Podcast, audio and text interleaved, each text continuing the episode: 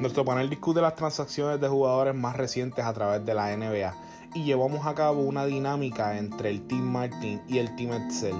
Esto y mucho más en este episodio de Desahogo Deportivo.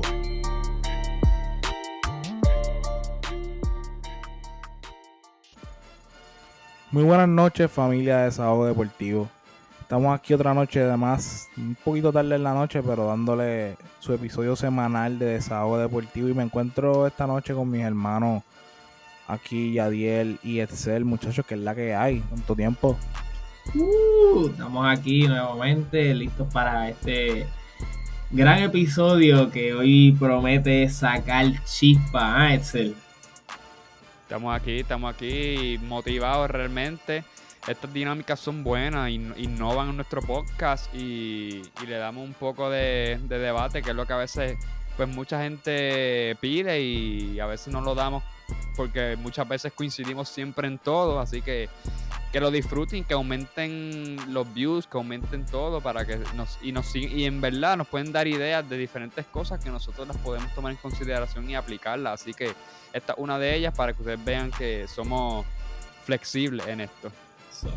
Así mismo es, y esta noche se va a sacar el chispa desde hmm. aquí, Candelero en Humacao y allá en Morovi.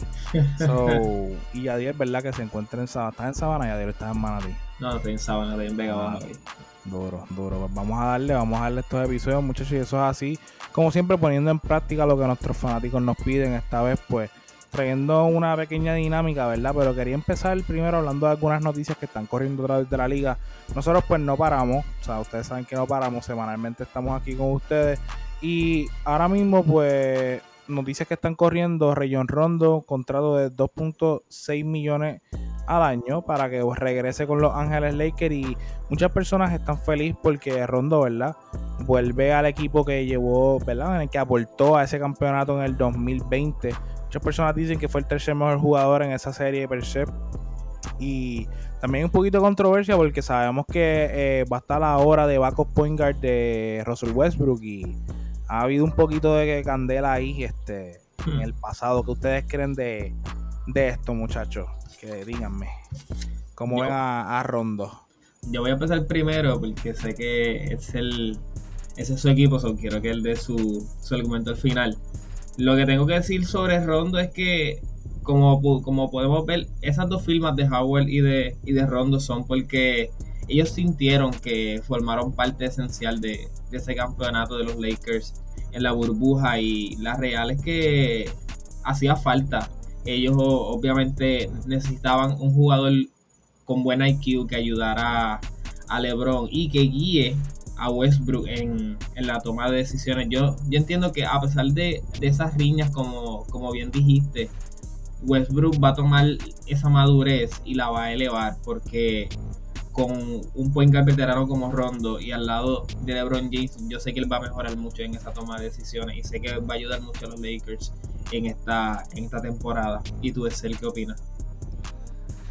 Pues mira, la realidad es que yo a mí Rondo fue bien bien significativo en esta en el run que ellos tuvieron hacia el campeonato en el 2019-2020. La realidad es que Rondo se volvió una amenaza y, metió un montón de triples buenísimos controlando la ofensiva en ese ruta al campeonato de los Lakers. So, tenía un poquito más de, de coherencia porque él era él entraba bajo point y pero terminó muchos partidos este, en los playoffs y algunos también él empezó. la realidad es que la aparición de Rondo con el equipo de los Lakers era una en la cual le quitaba un poco de, carga a LeBron James como ball handler y creador de ofensiva para que LeBron fuera más screener, pueda cortar más el canasto y todas estas cosas que lo cargan mucho si no hay otro que pueda crear ofensiva. Y lo vimos en esta temporada como que Schroeder es buenísimo, pero no fue, no, no fue al alcance de lo que obviamente en IQ Rondo es mejor que Schroeder, pero en habilidad ahora mismo Schroeder es mejor. Pero aún así, eso es lo que se necesita en unos playoffs. Se necesita alguien que controle el tiempo de juego, que controle cuándo debe saber atacar, cuándo tirar. Y pues Rondo supo hacerlo con los Lakers esa temporada. en estos momentos, pues un poco complicado porque número uno están escasos de wins. Como que los únicos que tienen son Arisa y Ken Basemore. Todos los demás son Gares, de Point y Son, no Carmelo, ¿qué pasa? Ay, Carmelo, si Carmelo le pasan por el lado y, no defiende ni, ni, el dirigente. Ni a la madre que lo parió Galdea Carmelo, Antonio. Nada, nada. Entonces, obviamente va a contribuir de manera ofensiva. Y si LeBron lo trajo ahí, él va a tener minutos. So, le va a quitar un poco de minutos a, lo, a quien podría ser Ken Baseball o Arisa que defienden más. Pero pues esos wins nada más son bien escasos de wins defensivos o que metan alto calibre el triple. So, la realidad, aunque Ken Basemore y Arisa tuvieron buenos porcentajes y Carmelo también, pero en defensa, pues Arisa y Ken Basemore. Pero no es que tengan buenos wins, o sea, le faltaba por lo menos uno más e integrar una ronda. ¿Qué ronda puede contribuir a ganar? Pues sí puede, lo vimos en el campeonato. ¿Que era lo que les faltaba de más urgencia? Pienso que no. Así que y lo que me está incomodando, ahora es que ellos le pagaron más a Kendrick Nunn que a Rondo. Y sería bien triste que Westbrook, obviamente Westbrook va a ser el point guard de 30 minutos por encima por juego, pero cuando sea el backup, ¿a quién tú eliges? ¿A Kendrick Nunn o a Rondo? Para mí Rondo es mejor en términos de lo que debería darle la bola en unos playoffs, pero le pagaste más a Kendrick Nunn. Así que esa problemática, ¿cómo la veremos a lo largo del season?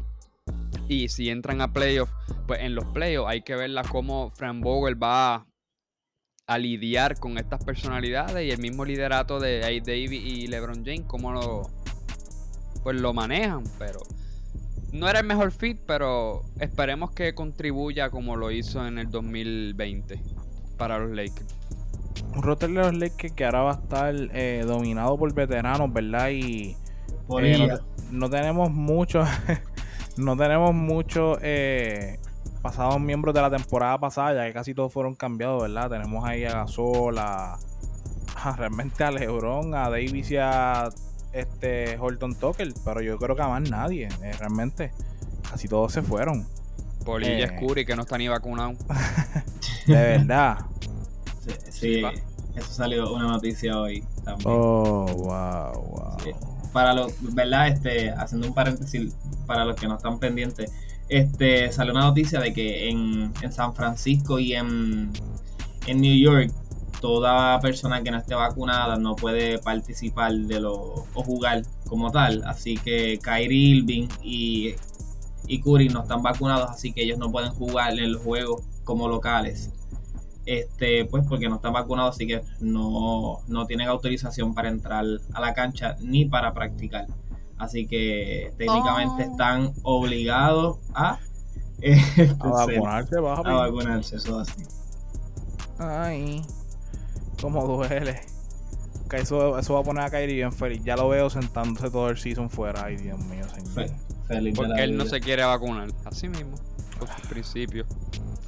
Bueno, eh, pues realmente, mira, eh, este el, eh, roster de los Lakers realmente está un poquito old. Yo no sé cómo Rondo lo va a hacer mejor, pero definitivamente, ¿verdad? Fue un veterano que los ayudó mucho en ese chase eh, hacia el campeonato. Otra de las noticias que está corriendo a través de la liga, ¿verdad? Es la firma de Clint Capela que firmó una extensión con los Atlanta Hawks de 46 millones por dos años y pues, bien merecidos a Clint Capela que fue clave en ese run hacia los conference, eh, Eastern Conference Finals del año pasado. Fue muy, muy, muy clave. Y un equipo de Atlanta que promete, ¿verdad? Tiene muchos jugadores prometedores. Y yo veo esa combinación de, de Trey con Clint Capela en el pick and roll mortal. Bello. Así que mucho más eh, que ver de los Atlanta Hawks. Veremos cómo les va. Y por último, eh, drama en los 76ers. Eh, Ben Simmons no se va a reportar al camp de Filadelfia. Eh, ustedes saben que a través del season, a través del off-season, han recorrido noticias de que Ben Simmons ya no quiere estar en Filadelfia y que realmente pues Filadelfia está buscando diferentes paquetes de trades para eh, cambiarlo. Y yo entiendo que pues Ben Simmons está tomando acción en base a, Ah, pues es una acción que está tomando como que para decirle a la, a la gerencia, miren, ustedes no me quieren, eh, ustedes me quieren empaquetar, pues yo no voy para el training camp, así que empaquétenme. Ahí Ustedes- mismo. ¿Qué ustedes creen de esto? Eso está... Pues la realidad. Ah, dale, dile ya. No, no, eso- zumba, zumba, zumba, zumba. La realidad es que. Este. La. la- lo- o sea. Ay. Los, los mismos jugadores de. De. De los Philadelphia 76ers no fueron como que bien. No salieron en ayuda cuando le tiraban la mala a Ben Simmons y el mismo Embiid le tiró la mala en una conferencia de prensa saliendo de ese juego. Obviamente es un asunto psicológico de Ben Simmons porque él es excelente atacando el canasto y llegando a, al aro y todo este asunto. Es más, es más psicológico por no tirar tiros libres, que sabemos que fue un asco. Pero la realidad es que le tiraron tierra y, eh, fue mucha la cosa. Y, y eso sin contar cómo ha sido la dinámica de ellos dos, que no ha sido la mejor. Porque ahora mismo tú eres profesional. Y si tú, tú tienes que aparentar en muchas veces que te llevas bien para que sea transcurrir el, el season. Como que no tienes más remedio muchas veces, más que quedarte en tu equipo y así. Pero la relación de él con Embiid no ha sido la mejor. Y entonces cuando laceran ciertas cosas con tu juego y cosas psicológicas, pues yo entiendo que... Yo entiendo a Ben Simmons en el aspecto psicológico. En estas cosas tú necesitas un cambio de aire. O sea, él no, no es que dejan de ser humanos. Y si la realidad es que él no se siente cómodo ahí, no siente que puede mejorar ahí, su juego tampoco. Mira, este, él no tiene culpa de la cantidad de trades ridículos que Murray está tratando de hacer para conseguir algo a cambio. Él no tiene nada de culpa de eso. Absurdo. Es ridículo las veces que los tres que hemos visto que él quiera por Ben Simmons y tampoco él vale eso. Así que el que eso sea bien ridículo esos trades, obviamente no recibió nada a cambio en el mercado. Que al final te queda? Te quedas con nosotros. Mientras que él no tuvo culpa, no se siente cómodo ahí, pues mira, eh, es- es- la salud es primero antes que cualquier trabajo. Eso sí. Así mismo, ¿eh? Vamos a ver qué, qué pasará ahí. Tú ya dile, ¿verdad? ¿Cómo, ¿Cómo ves esta drama? Ah, pues es exactamente como, como bien tú lo defines, todo, todo un drama. Yo, yo Ben Simmons estoy totalmente de acuerdo con su decisión de que, de que no va a jugar, porque yo como jugador no, no estaría di- dispuesto a, a estar en un lugar donde, número uno, no soy bien, bien bienvenido y, y no soy, no, no me dan la oportunidad de yo poder hacer mi juego o de, o de yo poder disfrutarme lo que estoy haciendo. Y pues cuando uno trabaja uno, uno lo hace con pasión, cuando uno hace algo que uno quiere lo hace porque de verdad le gusta. Y la realidad es que estar en un lugar de un ambiente tóxico la realidad es que no, no es lo mejor. Y más cuando en, esto, en estos últimos años nos hemos dado cuenta de que la salud mental es sumamente importante para todos nosotros y es algo que hay que cuidar y, y hay que estar siempre atento a eso. Así que yo Ben Simon, pues, me siento como hizo Kuwait Leonard con, en San Antonio. El- para los que saben, yo no soy fanático de, de Kawhi y yo no, yo no le aplaudo eso a Kawhi, pero eso fue por bochinche con, con Popovich y la gerencia, pero eso no viene al, al caso en este, en este drama con Ben Simmons. Esta situación es totalmente diferente. No, pero tienes, tienes un punto muy válido ahí. Este. Pues definitivamente eh, yo entiendo que Ben Simmons sí tiene una razón para, para decidir sentarse. Y en base a este drama que está pasando en Filadelfia, ¿verdad? Nosotros en el panel de desahogo, pues no sé si ustedes los que nos siguen en nuestras redes, pues vieron una encuesta en Instagram que básicamente era el Team Martin versus el Team Excel, ¿verdad? Y mi compañero Yadier les va a estar explicando esta dinámica, pero para dar un poquito de background y quería también aclarar unas cosas. La semana pasada nosotros hicimos este, esta dinámica, ¿verdad? Eh, en el cual construimos un equipo a través de vencimos con unas condiciones, ¿verdad? Y una de las condiciones, pues, eh, estuvimos un poquito confusas y después de algunas discusiones a través del chat, pues determinamos que eh, había que hacer una como es una reestructuración de los equipos, en este caso de mi equipo. Así que pues nada, yo eh, eh inserté a, Chris Buchel en vez de a James Harden en la condición de que promedien este ¿cuánto era el, promedio? Yo creo que era 11. 11, puntos por juego, ¿verdad? Sí, 11 puntos. Correcto. Exacto. Pues esa, esa era la condición, ¿verdad? Y pues yo cambié a James Harden por Chris Buchel. Eh, así que nada, Yadiel, te dejo para que explique esta dinámica y vamos a darle. Bueno, pues hoy en, por esta dinámica voy a, voy a ser yo como moderador y yo espero que ustedes dos se saquen los cantos de vela porque yo estoy loco por, por escuchar esto. Porque mire que ustedes hablaron en el, en el chat esta semana. Así que yo espero que esta, esta conversación en este episodio sea lo más lo más candente como las calores en Puerto Rico han sido estos días. No, no, hay que adelante, él se hizo el loco. Él dijo que le iba a hacer los equipos en Tuque y no lo hizo. No, se me olvidó, yo no estuve en casa, yo, no estuve en casa, yo estaba en Río Piedra, no pude hacer eso. Sí, sí, pero, pero podemos hacer eso luego de aquí. Seguro, pues dale, eso ya está, ya está, pero dale, Hanka, ya vamos, vamos Ok, la cosa fue, nosotros publicamos en nuestra página de Instagram de Sábado Deportivo los diferentes equipos, ya con las modificaciones que hizo Martin, eh, como tal. Y ustedes los fans decidieron qué equipo ustedes entendían que estaba mejor confeccionado. Y las votaciones fueron 20, 20 votos para el equipo de Martin y 14 para el equipo de Edsel. Ah.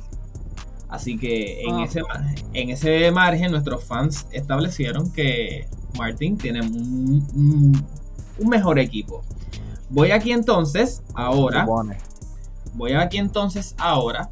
Este va a ser la dinámica que voy a hacer. Que vamos a estar haciendo esta noche. Primeramente, yo voy a decir en la posición. Voy a ir desde Poingal, Churingal hasta, hasta centro. Y les voy a preguntar a ustedes a quién tienen en esa posición y bajo qué condición sobre la, formación del equipo para Ben Simmons ideal, ustedes escogieron ese jugador para que el, que no escuchó el, el, pasado episodio pueda tener este, esa, esa aclaración y lo vamos a hacer eh, estilo culebra. Por ejemplo, si empieza Martin, Martin va a iniciar con la posición de point con el jugador que tenga ahí y va a tener, yo tengo un cronómetro, y va a tener tres minutos para establecer su argumento sobre por qué eligió a ese jugador para esa posición y cuál sería el efecto que va a tener en el equipo. Luego que se acabe el tiempo, no podrá decir más nada y pasaría a Excel entonces, en donde Excel diría la posición de Poingal y luego pasaría a la otra posición vamos a iniciar con la posición de Poingal, porque pues, es Ben Simmons, y yo entiendo que él estará como Poingal, pero si alguno de ustedes lo va a utilizar a Ben Simmons como, como, eh, como no Poingal o en otra posición, puede iniciar en esa posición con Ben Simmons. Vamos a iniciar siempre con Ben Simmons. ¿Está bien? Estamos. Así que. señor, señor Vázquez. así que sin más preámbulos, vamos a comenzar con Martin, ya que fue el más votos que tuvo en, Instagram. Y Martin, te pregunto, ¿a quién tiene en la posición de Poingal? Iniciando en 3, 2, 1. Pues mira, yo realmente tengo a Ben Simmons y eso no es ni discusión. Eh, él es un tipo que eh, durante su carrera, ¿verdad? Entiendo que lleva 4 o 5 años en la liga eh, ha jugado la posición de point guard y entiendo que la domina excelentemente bien, aprovecha esa, esa verdad, eh, disadvantage contra guards más pequeños y de igual forma es atlético, puede ser usado de diferentes formas en la defensa. Así que yo de verdad me gusta Ben Simmons como un point guard, es muy inteligente a la hora de tomar decisiones. Es una pena que, ¿verdad? que haya pasado eh, esta situación con Joel Embiid, porque definitivamente eh, Joel Embiid es un centro dominante. Yo entiendo que eh, Ben Simmons es una superestrella. Digo, no una superestrella, es una estrella, perdón, es una estrella. Y pues es un, es un, es un disfortunio, ¿verdad? Que lamentablemente este, estos equipos de Filadelfia no hayan dado pies con bola. Pero Ben Simmons, eh, yo entiendo que esa- esas, esas razones son suficientes, Yadiel. Este, realmente él es un point guard eh, de, de bastante estatura, tiene un buen length, es atlético, defensivamente es una bestia, es inteligente. Eh, no veo por qué tengo que tener otra persona que tenga su propia función o que eh, quizás eh, me esté llevando a cabo los esquemas ofensivos. Así que me fui y convencimos en la 1. Perfecto, ya escucharon el, el argumento de, de Martin en 1.27.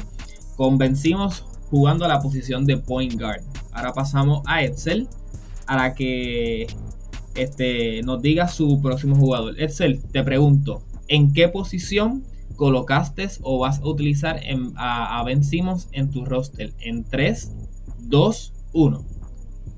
Pues yo, según confeccioné mi equipo, pues yo lo coloqué de small forward, porque obviamente Mm. la liga, la liga se está moviendo a un pos- positionless, este, los jugadores, o sea, fuera de posición, sabemos que Simon te puede jugar de la 1 a la 4 y muchos más guards que tienen el cuerpo, como ya Martin mencionó, un cuerpo bastante atlético que te puede jugar varias posiciones este, y la realidad es que lo puedes jugar al 100 y pienso que en la posición de small forward es bastante lo que le diríamos un conector, un, mediador. Lo mismo como es LeBron James, puede hacer lo mismo Ben en el cual puede conectar entre el frontcourt y el backcourt con una facilidad grandísima porque tiene un excelente IQ, eh, tanto ofensivo como defensivamente. Por eso yo, y hago hincapié con lo que dijo Martin, es una pena lo que él pasó en Filadelfia, porque la gente con, con tan mínimo perdió de perspectiva todo lo que puede hacer Ben Simmons, tanto en ofensiva, tanto en transición, tanto en rotaciones, defensivo, el IQ.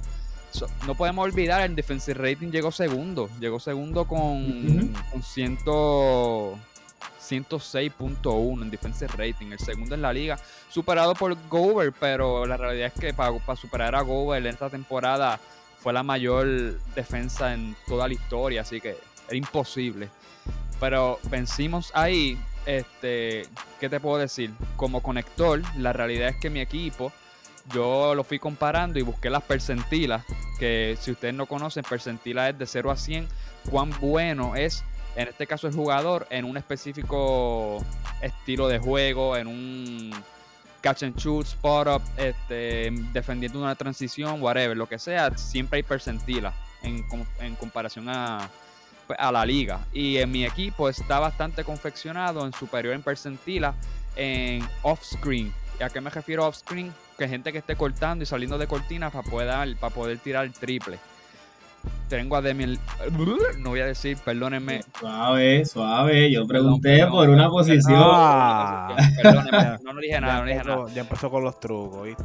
La- la- los jugadores que cogí, los jugadores que cogí son buenos en el off-screen y sabemos que Ben Simmons es capaz de encontrar jugadores en los tiradores, jugadores que cortan hacia el canasto, lo que no 30 tuvo, segundos. lo que no tuvo en Filadelfia, así que Ben Simmons con excelente defensa en los wings con 106, este, con una transición excelente para encontrar tiradores en el off-screen, creo que es bastante eficiente tenerlo en esa posición, Yadiel. Muy bien, con 2.45 Edsel escogió a Ben Simmons para la posición de small forward.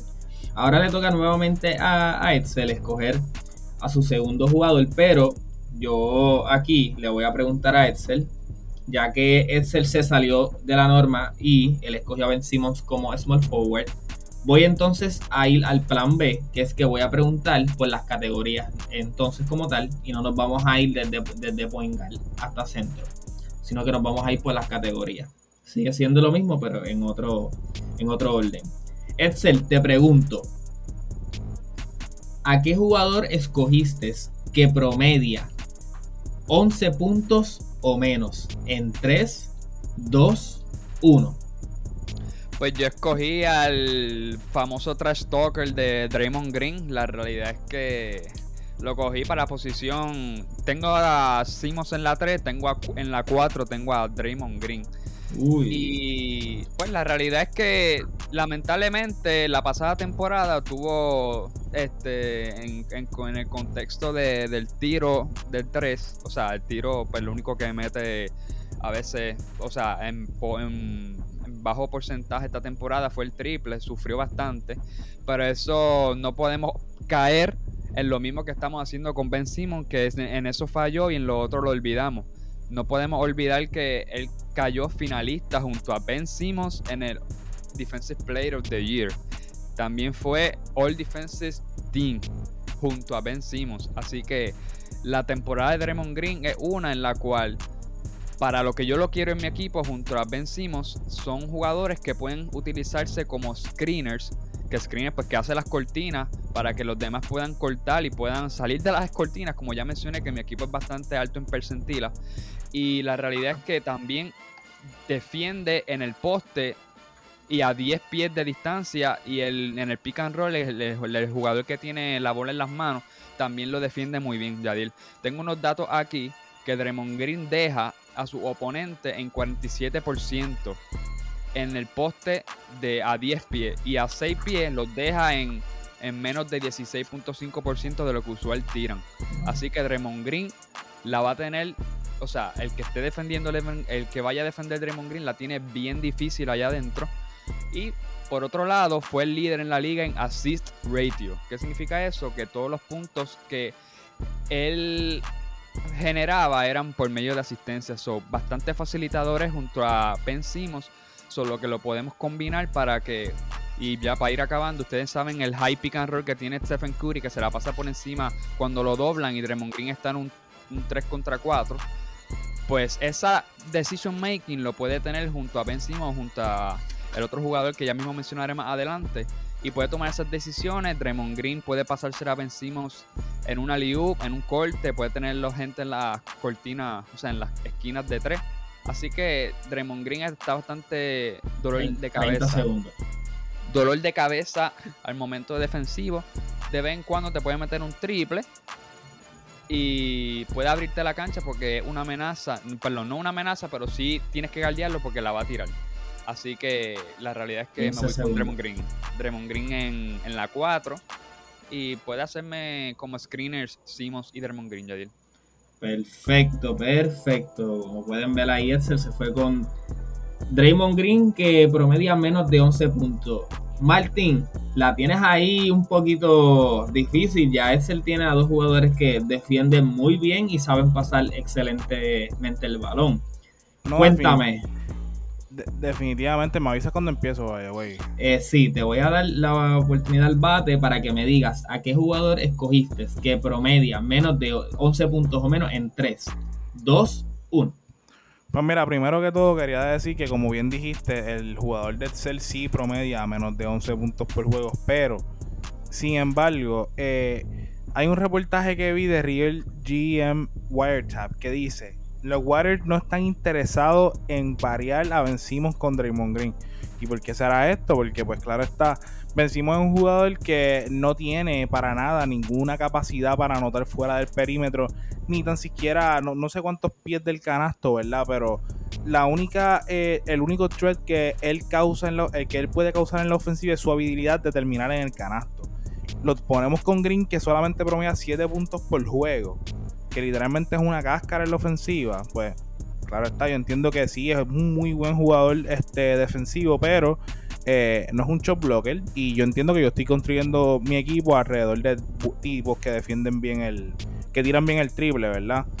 Y pues él dice que era una amenaza del triple, ¿verdad? Después corrigió porque sabe que cometió una una ah, ¿cómo es?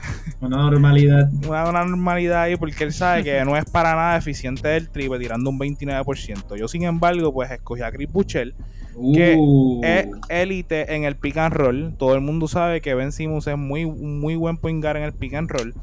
Y puede mantener a Green en la pintura, este, permitiendo ¿verdad? que le den espacio a los tiradores que yo tengo en mi equipo. Y de igual forma, pues es tremendo en el pick and pop. Está lanzando actualmente más de 42% en catch shoot de triple, que es el cuarto mejor rate de cualquier centro, promediando más de 3 intentos por juego. Y como bien mencioné, él me puede abrir la cancha. Es un tipo que tiene estatura, tiene tamaño, eh, ¿sabes? Tiene, realmente tiene habilidades, es, es, rápido, josea, tiene habilidad de brinco y además de eso me puede abrir la cancha.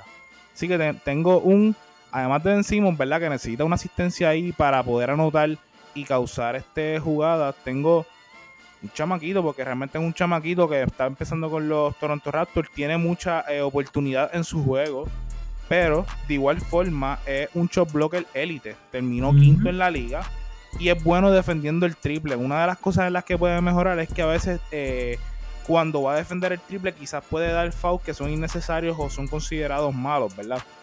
Así que también, también puede mejorar en, en, esa parte. Pero yo me fui con. Pues yo me fui con este hombre, ¿verdad?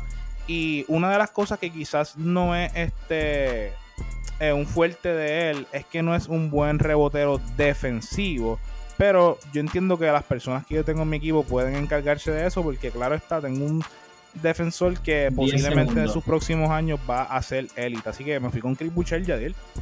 Uh, perfecto. DH, estos equipos me están gustando. Los, dos tienen jugadores sumamente, ¿verdad? Defensivos por el momento. Así que estos equipos pintan muy bien. Yo voy a hacer la, el, turno le toca a Martin ahora. Y yo me voy a ir por la... Vamos a ver aquí. Esta me gusta. Ok. Martin, quiero que me digas a quién, a, a qué jugador escogiste que no tiene una posición inicial fija o establecida en 3, 2, 1. Papi, sencillo. Me fui con Jared Allen. Todo el mundo sabe que Jared Allen es un muy buen jugador defensivo.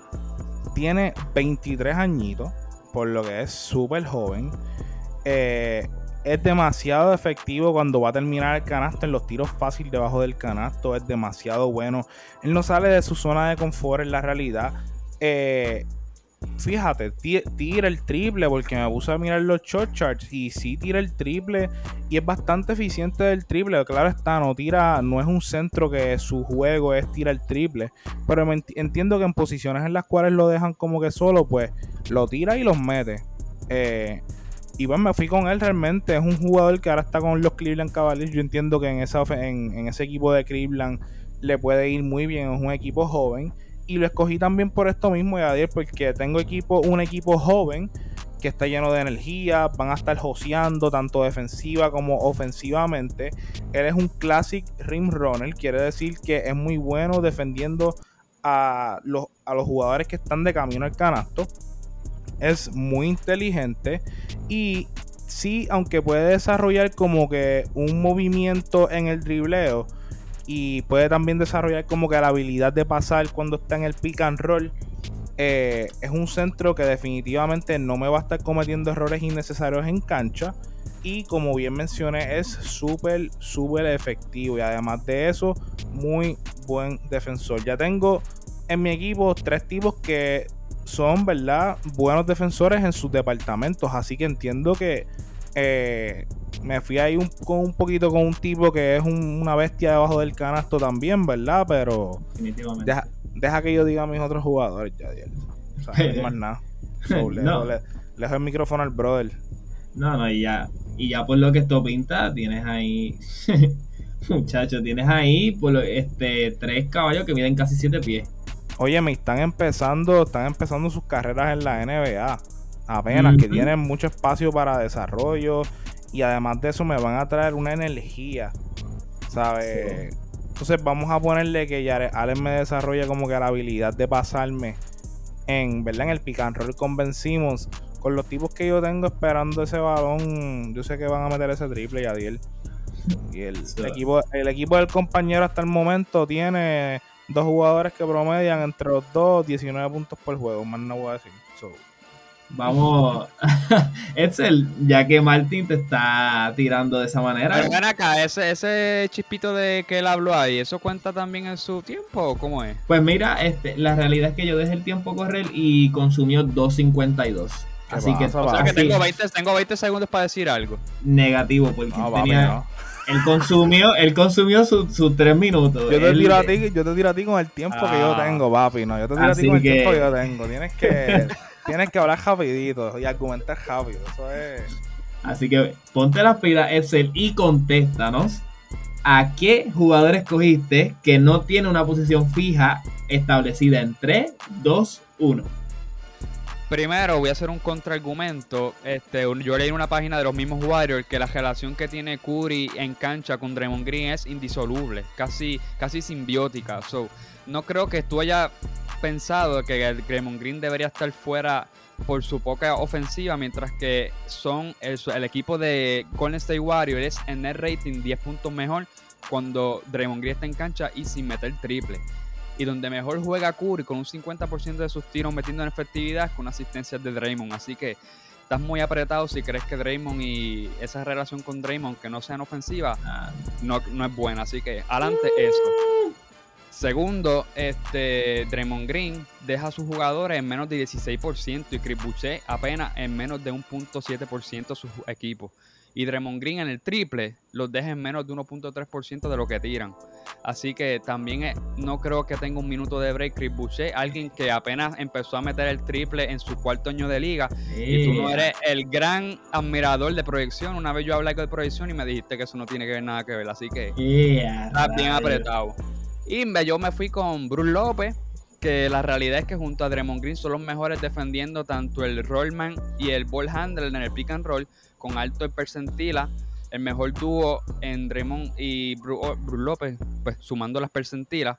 Así que ese pick and roll que puedas hacer con quien tú tengas allá en el backcourt este, está bien apretado porque la realidad es que juntos también son tienen un total de contested de dos o sea, contested de tiros de dos 28.1 versus 25. So, bastante este, defensivos son los tuyos, que por tres tiros también estamos adelante. Y con testes del triple te gano en 15 a 13. Así que también defendemos el perímetro y defendemos este, en menos de 6 a 10 pies. Que Bruce López deja a su oponente en menos de 12% versus Allen, que es 10. Y López deja su por ciento a menos 9.8 y Allen en menos 7.7. Y Allen, y Allen mete el triple, está en su juego, que desde que entró a la liga lo único que ha metido son 17 triples. Excelente ese juego de, de parte de, Jared Allen. Así que. Oye, pero los metí es efectivo, porque para que Bruce López meta cuánto, 33% es así que mete, ¿sabes? Exacto. es, más, es, más, que, que Jared Allen, con sus 17 triples en su carrera. Estamos hablando de efectividad. Ah, y para más decirte. Te quedan 15, Excel en plus minus, yo tengo a Bruce López y a Draymond Green que tienen más 312 y más 241.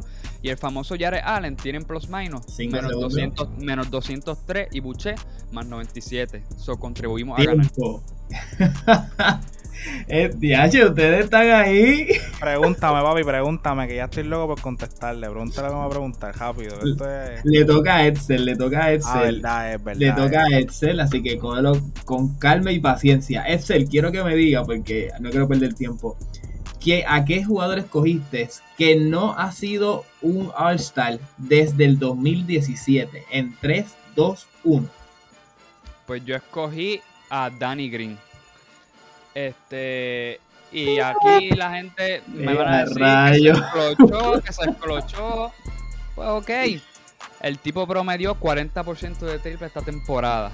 También el mismo Danny Green, ese que le cantan vieja, está top 7 en defensive rating. Sepamos que defensive rating, como tú dejas a tu oponente este, en colectivo y en individual, en, una, en unas fórmulas específicas que ahora no las sé, obviamente pero los deja en 107.5. So, yo tengo a tres jugadores junto a Simon y Drake en el top 10 de defensive rating, mientras que los jugadores de Martin ni en el top 25 están en defensive rating.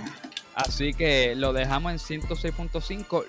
lidera, mi equipo lidera en deflection y Danny Green aporta con 2.5 deflections. So, es bueno jugador defensivo en el perímetro. Y en el handoff, que es cuando tú usualmente lo hace Nurkis y muchas veces también Draymond Green lo hace con Steph Curry, pues aquí lo puede hacer junto a Simons también que se lo haga y tiene 80% de percentila en los handoffs de 3. Así que también deja a su oponente del triple en 45%.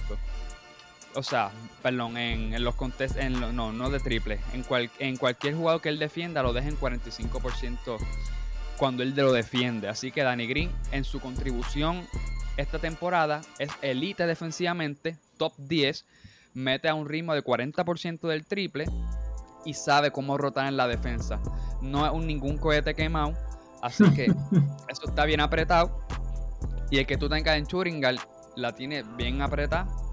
Así que con el famoso Danny Green ahí, solamente véanlo. 106.1 en defensive rating, top 7 en la liga pasada. 2.5 en deflections y 40% del triple. En 6 intentos, que la realidad eso ya es catalogado un buen shooter porque de 6 para arriba es que empiezan los elites a tirar. Así que eh, me voy con Danny Green, Yadiel y Mm. terminé tempranito. Muy bien, me parece súper bien. Un argumento corto, preciso. Y ahí, y Martín, quiero que ya, porque sé que estás ansioso. ¿A Papi. qué jugador le escogiste que no ha sido Arsenal desde el 2017? Zumba. Primero que todo, yo quiero saber si Steph Curry va a estar en el roster del Cell para salir, ¿verdad? De las cortinas y eso, que le van a hacer todos los tipos defensivos al Cell. No, él no va a salir, él no va a tener a Steph Curry, va a tener a Ben Simmons saliendo de las cortinas corriendo. Y va a meter el triple Ben Simmons, lo dudo. Después le quería hablar de Brook López. Él dice, ¿verdad? Que López es excelente en la defensa, más sin embargo, eh, los, los Bucks se han visto obligados a tener que cambiar esquemas tanto ofensivos como defensivos cuando él esté en cancha porque eh, no es favorable que, que, que, Brook López esté en cancha cuando los Bucks comienzan a switchar. Porque es un centro que no también es un centro que no rebotea lo suficiente. Así que, ¿verdad? Yo quiero saber si Draymond y Ben Simmons van a estar ahí sacando la cara por, por Brook López también cuando no, este, no rebote. Además de eso, eh, los, Bucks, los Bucks se ven obligados, como dije, a cambiar sus esquemas ofens- eh, ofensivos. En este caso, pues el 5-out offense y el drop scheme defense cuando están en cancha. Así que sabemos que Bruce López no va a ser muy bueno en estos escenarios. Eh, le favorece, ¿verdad? A Ben Simmons tener un centro que pueda, pues, quizás dar apoyo en esquemas defensivos. Y en este caso, pues, no creo que Bruce López sea la, la opción correcta. Yo, pues, Yadiel, eh, en el- contestando tu pregunta, cogí a C.A. McCollum, ¿verdad? que Eh, ha estado eh, aproximadamente 6-7 años con los Blazers, no estoy seguro, pero desde el 2015 los Blazers llevan entrando a los playoffs y un All-Star, un All-NBA, sexto eh, hombre, eh, Coach of the Year, Rookie of the Year, All Defensive, ¿verdad? Pero sin, aparte de Damian Lillard, ¿verdad? Esto claro está. Eh, pero la razón, claro está, si McCollum es un jugador menospreciado, que antes de lesionarse su pie en enero estaba jugando un nivel de MVP. Fue un jugador súper clave en las conferencias del 2019, en las conferencias de finales contra Denver. Eh, Y además de, perdón, conferencias de final, no, semifinales de conferencia, perdón, me corrijo. Y si, además, si nosotros nos ponemos a ver, es la persona quien está manteniendo la carga ofensiva durante los primeros 24 minutos del juego, aparte de Lillard. Porque todo el mundo sabe que Lillard se, adueña del juego después de la, de la segunda mitad.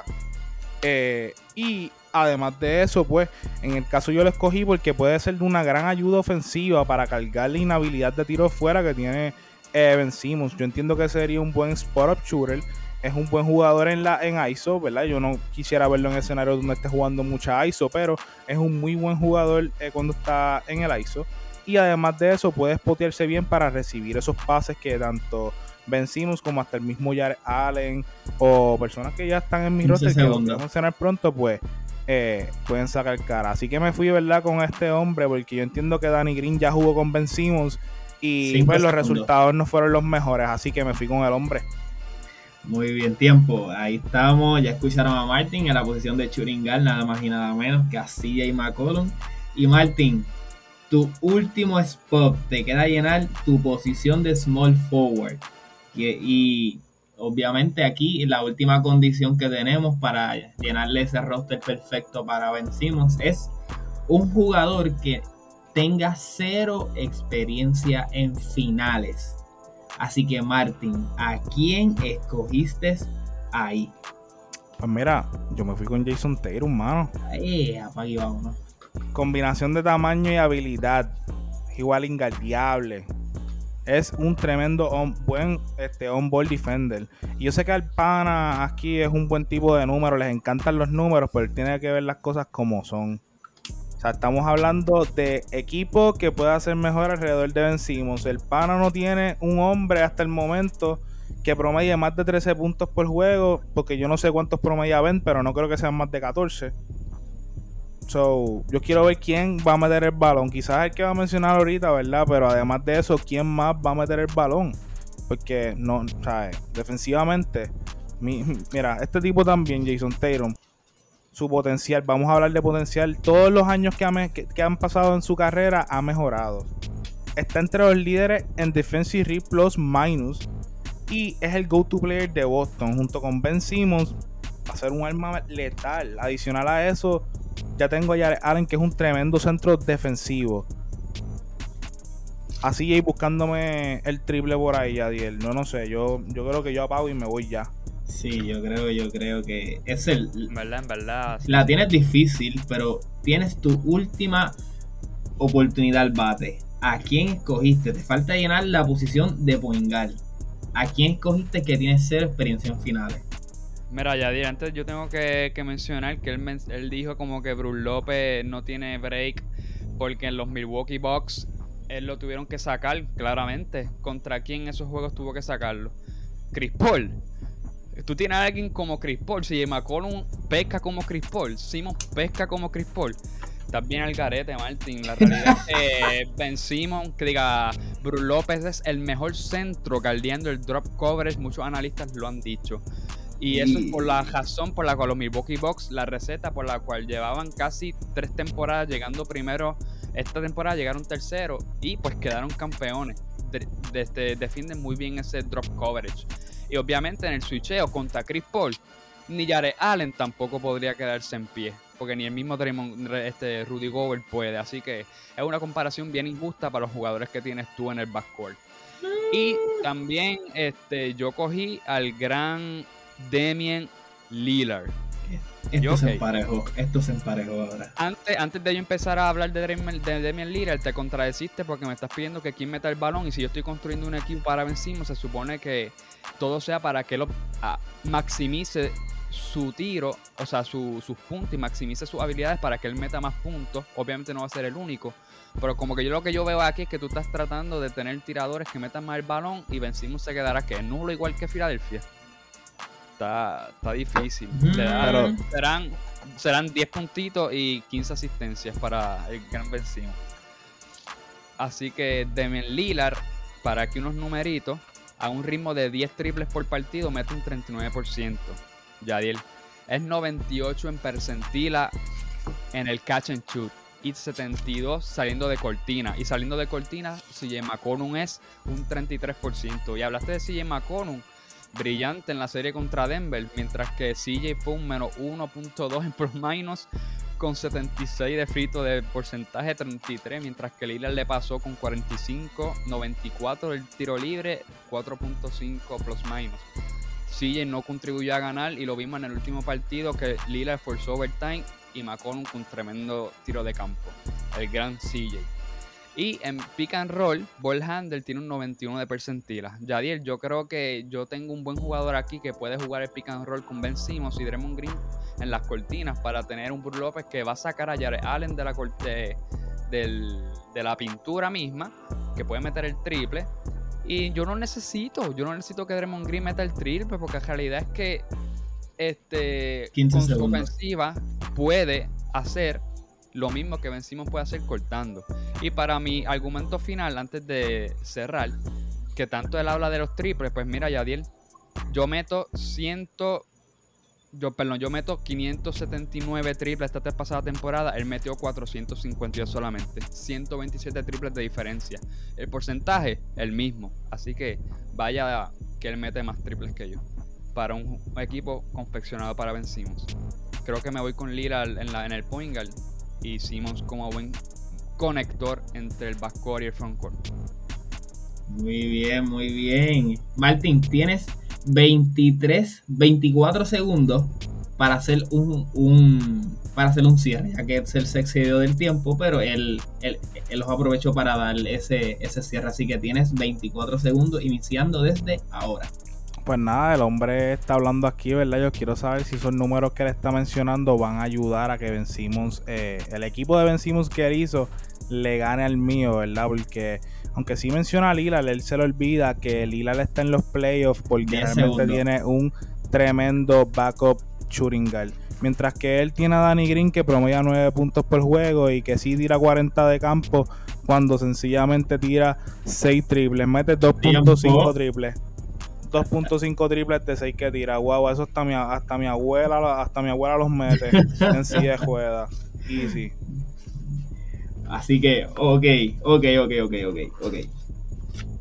Esto, esto es real, real. Yo, yo voté, pero yo no voy a decir mi voto aquí frente a, frente a los fanáticos. Eso sería un poco, ¿verdad? Controversial de mi parte, yo como moderador de esta noche. Pero sí, voy a hacerle unas preguntas, ¿qué creen? Zumba, zumba. para que, ¿verdad? Por si queda algún, algún, porque si queda algún argumento o algún statement, se pueda colar dentro de estas preguntas, por si todavía nuestros fans no están, no están todavía decididos por quién luego de esta discusión votar. Voy, voy a leer nuevamente los equipos, ya finalmente confeccionados. El equipo de Martin tiene a Ben Simmons, CJ McCollum, Jason Tatum, Chris Boucher y Jared Allen. El equipo de Edsel tiene a Damian Lillard, Draymond Green, Ben Simmons, perdón, Danny Green, Ben Simmons, Draymond Green y Brook López. Ese es el equipo de Edsel. Ahora, comienza Edsel a contestarme las preguntas. Edsel, tienes un minuto como máximo para contestar estas preguntas. ¿Cómo manejarías el hack a Simmons? Iniciando. ¿Cómo lo manejaría? Sí.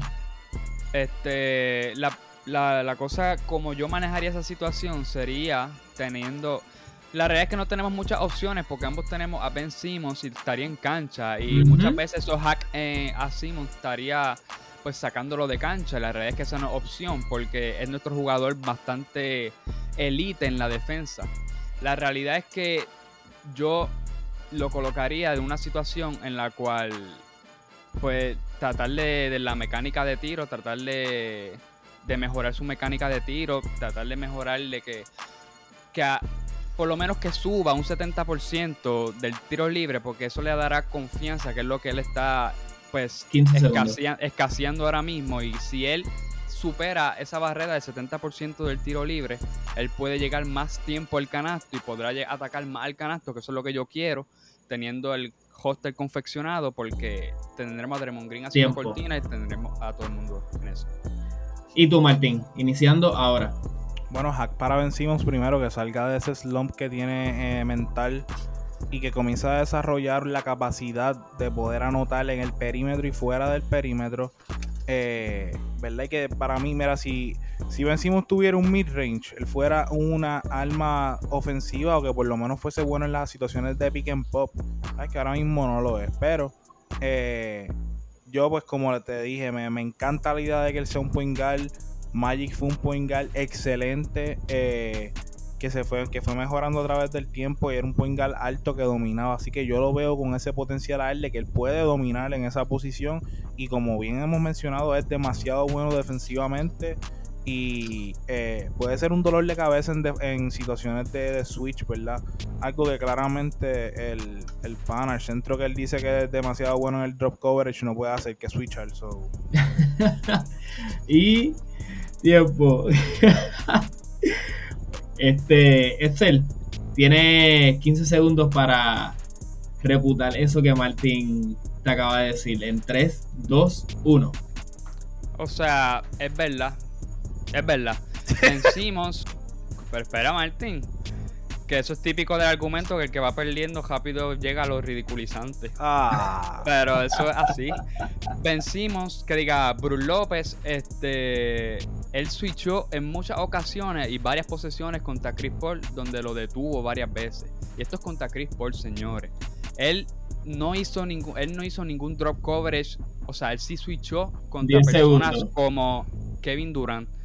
Que a quién tú tienes para switchar? A CJ, que no tiene un buen percentila en pick and roll ball handle. A O a. Simmons. a Jason, A Simmons. a Jason, Jason. Tatum, que también lo tiene de por debajo del 70% en percentila. No creo que ellos puedan, tengan la capacidad de sobrepasar a, al líder en contested shot, que es Bruce López, en el drop cover y en el switch. Y en el lado de ayuda tengo a Draymond Green. Perfecto. Martín, ¿algo que quieras añadir? No, nada, nada, ya está todo hablado. Perfecto. Ahora bien, siguiente pregunta. En base a los equipos que ustedes construyeron, y esta pregunta me la, la inicia contestando Martín. ¿Cuál sería el sistema ofensivo que utilizarías ahora? Hmm.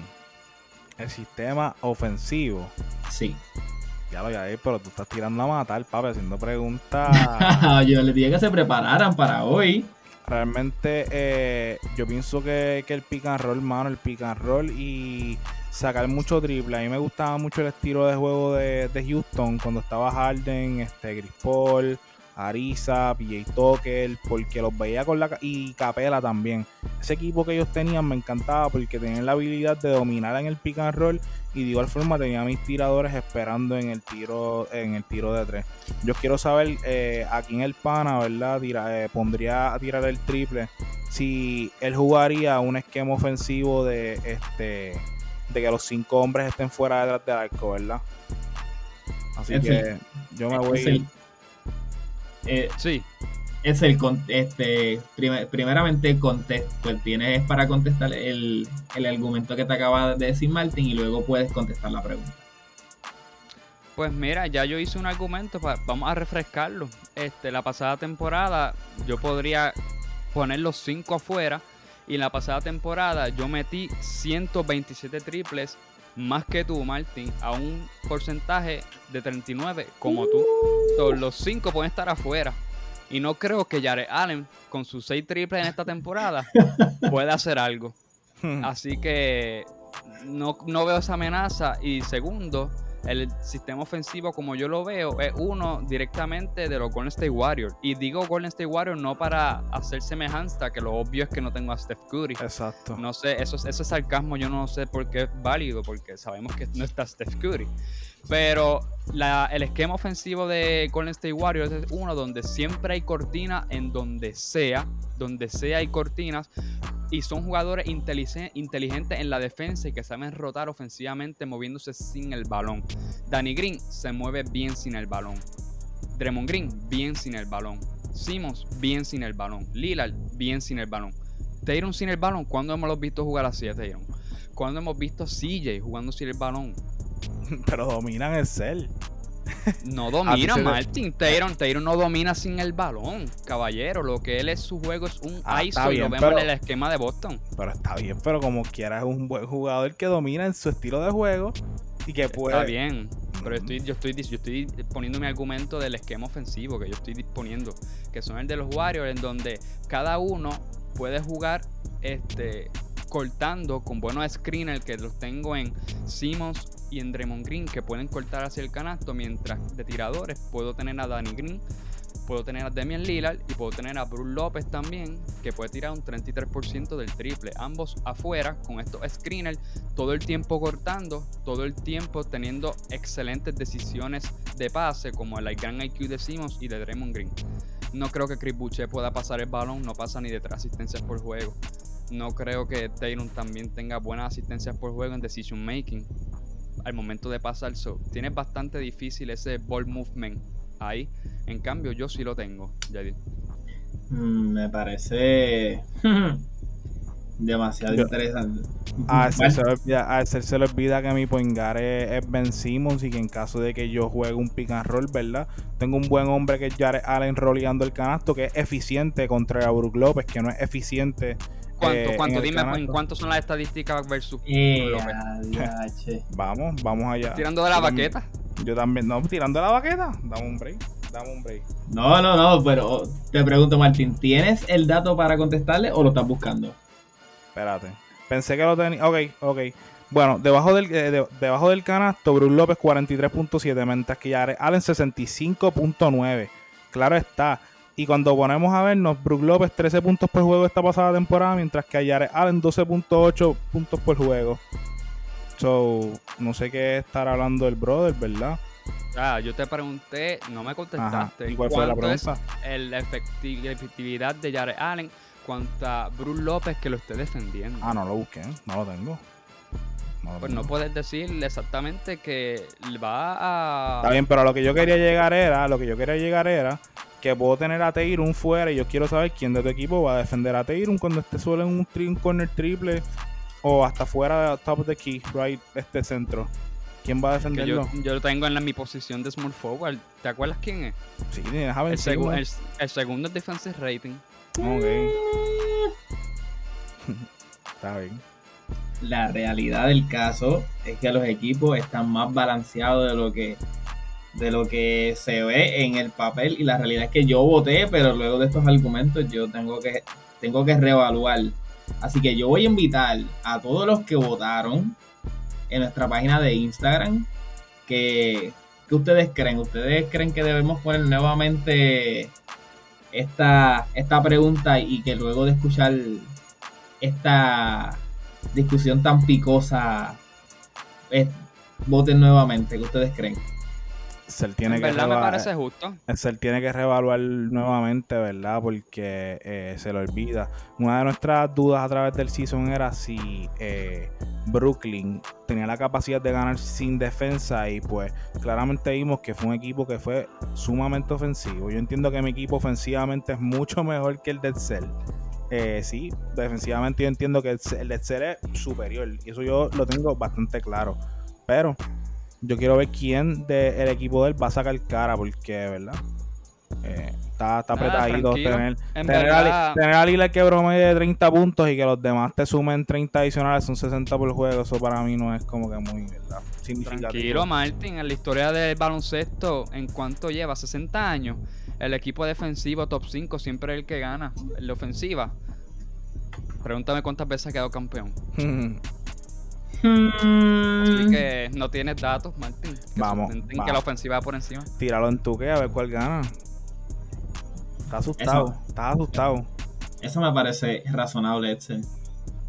Yo lo pongo en tu Mañana lo voy a poner. Dale. Mañana. Dale. Ya está. Está De tablado. verdad, miren, y de verdad, paréntesis, yo soy despistado, recuérdenmelo. Lo voy a tratar de acordarme, pero recuérdenme, envío un mensaje y lo voy a poner en el 2K. Eso va, eso va, lo vamos, te lo vamos a estar recordando. By the way, quería que me rápidamente voy a estar leyendo lo que la fanaticada comentó sobre sus equipos. Yo entiendo que es justo y necesario, ya que nosotros vivimos con lo de que nuestro contenido es lo que ustedes pues se desahogan y lo que nos dicen a nosotros. Así que voy a estar leyendo los comentarios y pueden, pueden detenerme mientras voy leyendo para, para reaccionar. Tenemos a, a Gerardo López, que él votó por, por el Team Epsel. Y dice que escogió al Team Epsel simplemente porque Martin es un bobolón. No voy a decir la palabra que, que escribió, pero eso fue lo que ese fue su argumento. Eso no es válido, en verdad. Tenemos, tenemos a Ángel Yamil, que él escogió el Team Epsel. Y escribió lo siguiente: más ayuda en la responsabilidad de ball handling. Todos menos Simmons pueden meter el triple al, al menos decentemente. Y la defensa no se compromete mucho overall. El de Martin está bueno también. Mucha ofensiva, mucha ofensiva, buena defensa y están altos. Pero creo que el de Edsel iría mejor con Simmons y estaría más cubierto en caso de que no pueda ejecutar como playmaker. ¿Algún, a- a- ¿Alguna reacción sobre eso? No, claramente. En verdad, no, no sé. Ok, perfecto, no, no hay ningún problema. Eh, tenemos a Jesús Chuito Martínez que votó por el Team Edsel y escribió lo siguiente: Creo que Edsel tiene un equipo que puede mover el balón mucho mejor y tiene mejor spacing en la cancha. So, me parece un buen comentario y es un poco, yo entiendo que muy alineado. Aquí tenemos a. No aparece el nombre, pero dice este. El equipo de Excel está bien maluco. Dani, Maluco. Danny Green no puede con su vida. Brook López lo que hace es meter un triple cada 25 juegos. Es la verdad. Y Simmons y Draymond Green son el mismo jugador. Playmake, playmake, playmakers que no meten un coco en el mal. El único caballito es Lillard. el de Martin está mejor, eh, mejor pensado, pensado y Ben Simmons se enfocaría en cargar la ofensiva alimentando a CJ, más con Allen y, y Boucher encargándose de la defensa. O sea, ese argumento está, está chévere, Edsel. Y por último, el último comentario de Jorge eh, Herrero. el Team Epson ni le gana a los cangrejeros de Santurce. Saludito a Jorge. Pobre, pobre, cangrejero.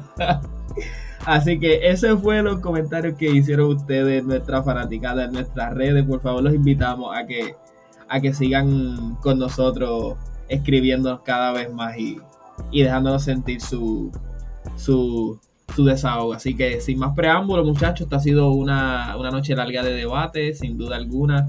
Le dejaremos a los fans que nuevamente decidan quién, quién ganó este, este debate y los dejo a ustedes para que se despidan de nuestro público. Bueno, yo primero, gracias Martín, buen debate, respeto, de esto es que se trata, en verdad.